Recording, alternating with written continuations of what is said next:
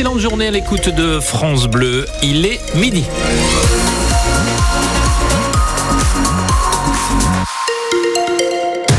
Votre journal avec Lénie Flouvard. Sur la route, un chargement perdu sur le périphérique de Caen en chaussée extérieure à hauteur de Carpiquet. Dans le ciel, c'est voilé cet après-midi dans le Lorne et le Calvados. Ça va se compliquer en fin de soirée avec l'arrivée de la vigilance orange. Neige et verglas, température 2 à 4 degrés dans la journée. Et justement, les équipes du département du Calvados prêtent dès ce soir pour combattre la neige et le verglas sur les routes. Oui, le Calvados et l'Orne sont placés en vigilance orange. On vient de dire pour neige et verglas par Météo France dès ce soir une alerte pour prévenir des risques de pluie verglaçante et plus localement de chute de flocons. La semaine dernière, tout le monde avait été pris de court par l'intensité du phénomène. Cette fois-ci, le gros de l'épisode va se concentrer sur la Haute-Normandie et la Picardie, mais il va falloir rester prudent au passage de cette dépression Irène. Philippe Arbogast, permanencier pour les prévisions de Météo France.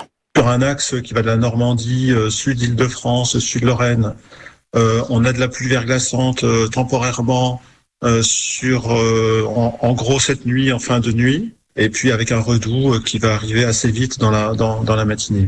Ensuite, on a plus au nord, euh, donc ça c'est euh, plutôt un axe euh, qui va de la Haute-Normandie, la Picardie, la région lilloise. Là, l'air froid persiste et c'est plutôt de la neige de manière un peu continue, hein, depuis cette nuit jusqu'à jusqu'à jeudi. Alors de la neige qui prendra une forme de neige collante.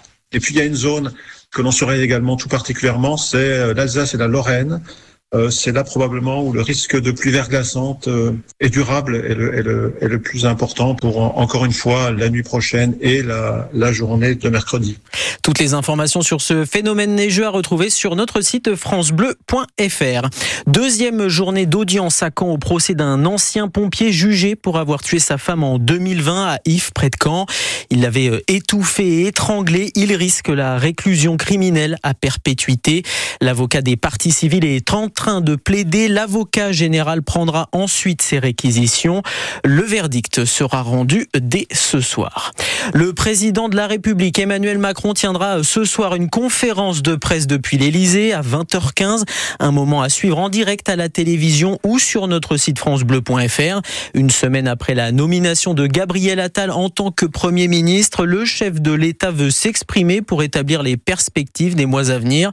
Un moyen de répondre aussi aux différents différentes polémiques qui entourent ce nouveau gouvernement. Les familles normandes font aujourd'hui moins de bébés que par le passé. 44 000 naissances en 2010, 33 000 en 2022. Ça s'est prolongé en 2023 avec une baisse de 7% par rapport à l'année 2022, selon l'INSEE, l'Institut de statistique.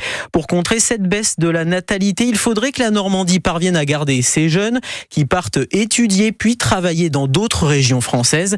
C'est le sentiment de Michael Bermond, maître de conférences en géographie à l'université Caen Normandie on observe un déficit migratoire sur les jeunes classes d'âge, notamment les 18-30 ans. La Normandie a tendance à perdre une partie de ces jeunes, et notamment une partie de ces jeunes les plus qualifiés. Ce qu'on peut dire, c'est que la Normandie, elle, va bénéficier, mais comme d'autres régions, d'un minimum de réservoirs potentiels pour retrouver peut-être une natalité un petit peu plus forte à partir de 2030. Par exemple, pourquoi je dis ça C'est parce que entre 2000 et 2010, il y a eu une sorte de, mini baby boom. Hein, donc, euh, ces naissances plus nombreuses entre 2000 et 2010 peuvent laisser supposer qu'on aura des, des jeunes qui vont arriver arriver en nombre un peu plus important autour des années 2030 et peut-être des jeunes en âge d'avoir des enfants. Faut-il encore que ces jeunes restent dans la région? Un des grands enjeux, c'est la capacité de la région à pouvoir garder ces jeunes, notamment les plus diplômés, Michael Bermond, maître de conférence en géographie à l'université de Caen-Normandie, invité de France Bleu ce matin.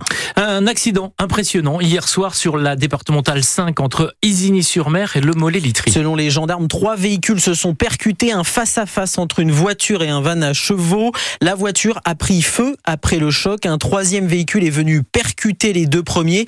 La circulation a été coupée pendant plusieurs heures. Deux personnes blessées ont été transportées au centre hospitalier de Bayeux. À Vire, c'est une mère et ses quatre enfants qui ont été percutés par un automobiliste hier matin. La femme âgée de 28 ans était sur le chemin de l'école. Le choc a eu lieu au niveau d'un passage piéton. Le conducteur a été placé en garde à vue. Pas d'alcool ni de stupéfiants détectés dans son sang. La maman et la plus jeune fille, grièvement blessées, ont été transportées au CHU de Caen. Dans l'Orne, un incendie a détruit un bâtiment agricole hier soir à, Bazoches aux. Entre Falaise et Argentan, 800 tonnes de fourrage du matériel agricole ont aussi été détruits. L'incendie n'a pas fait de blessés. Retour maintenant sur les qualifications de l'Open de tennis d'Australie disputées par Jules Marie la semaine passée. Un exploit à la clé, une victoire contre Benoît Paire au premier tour, puis une élimination tête haute de 7 à 1 face au Suisse Alexander Richard. Donc des sentiments euh, contrastés pour Jules Marie, à la fois un peu déçu mais surtout très fier de son parcours. C'était pour moi un premier grand chelem. Bon, j'avais fait Roland Garros en 2013-2015 euh, grâce à des invitations par la fédération avec Carm. Donc là, c'était le premier grand chelem où je rentrais par moi-même. Donc c'était déjà une fierté de rentrer par mon classement. Et puis oui, ben, un premier tour en grand chelem euh, passé, donc c'est vraiment top. Donc je suis fier de moi. C'est vrai que je suis à un set de me qualifier pour le troisième tour. Je suis vraiment pas loin. Donc j'étais un peu déçu bien sûr après le match, mais bon, c'est comme ça. Tous les matchs sont extrêmement durs. Euh, faut gagner à une dernière balle, quoi. Donc euh, je l'ai pas fait. Mais ouais, extrêmement fier, content d'avoir vécu cette aventure, d'avoir vu que c'était qu'un grand chelem de près. Le joueur normand aujourd'hui joue en Thaïlande avant de revenir en France et de se préparer pour Roland Garros. C'est le prochain objectif, prochaine étape, être top 200 et faire les qualifs de Roland. Voilà, c'est ça serait euh, ça serait juste énorme. J'ai trop hâte donc je vais me battre à fond pour ça. Jules Marie, le tennisman normand que vous pouvez suivre sur sa chaîne YouTube. Un nouveau leader à la tête du championnat de Ligue 2 en football, c'est l'AJ Auxerre qui occupe à présent le haut du classement. Une première place obtenue grâce à sa victoire hier soir, 3 buts à 1 face à Bordeaux. Angers et Grenoble sont deuxième et troisième du classement. Pas de changement au classement pour Malherbe, toujours dixième de Ligue 2. On connaît maintenant les premiers noms des porteurs de la flamme olympique. Ils ont été dévoilé département par département, sportifs, anciennes personnalités politiques, acteurs. Dans le Calvados, on peut compter des noms comme Anne Dornano, Flavie Renoir ou encore l'acteur Jean-Pascal Zadi.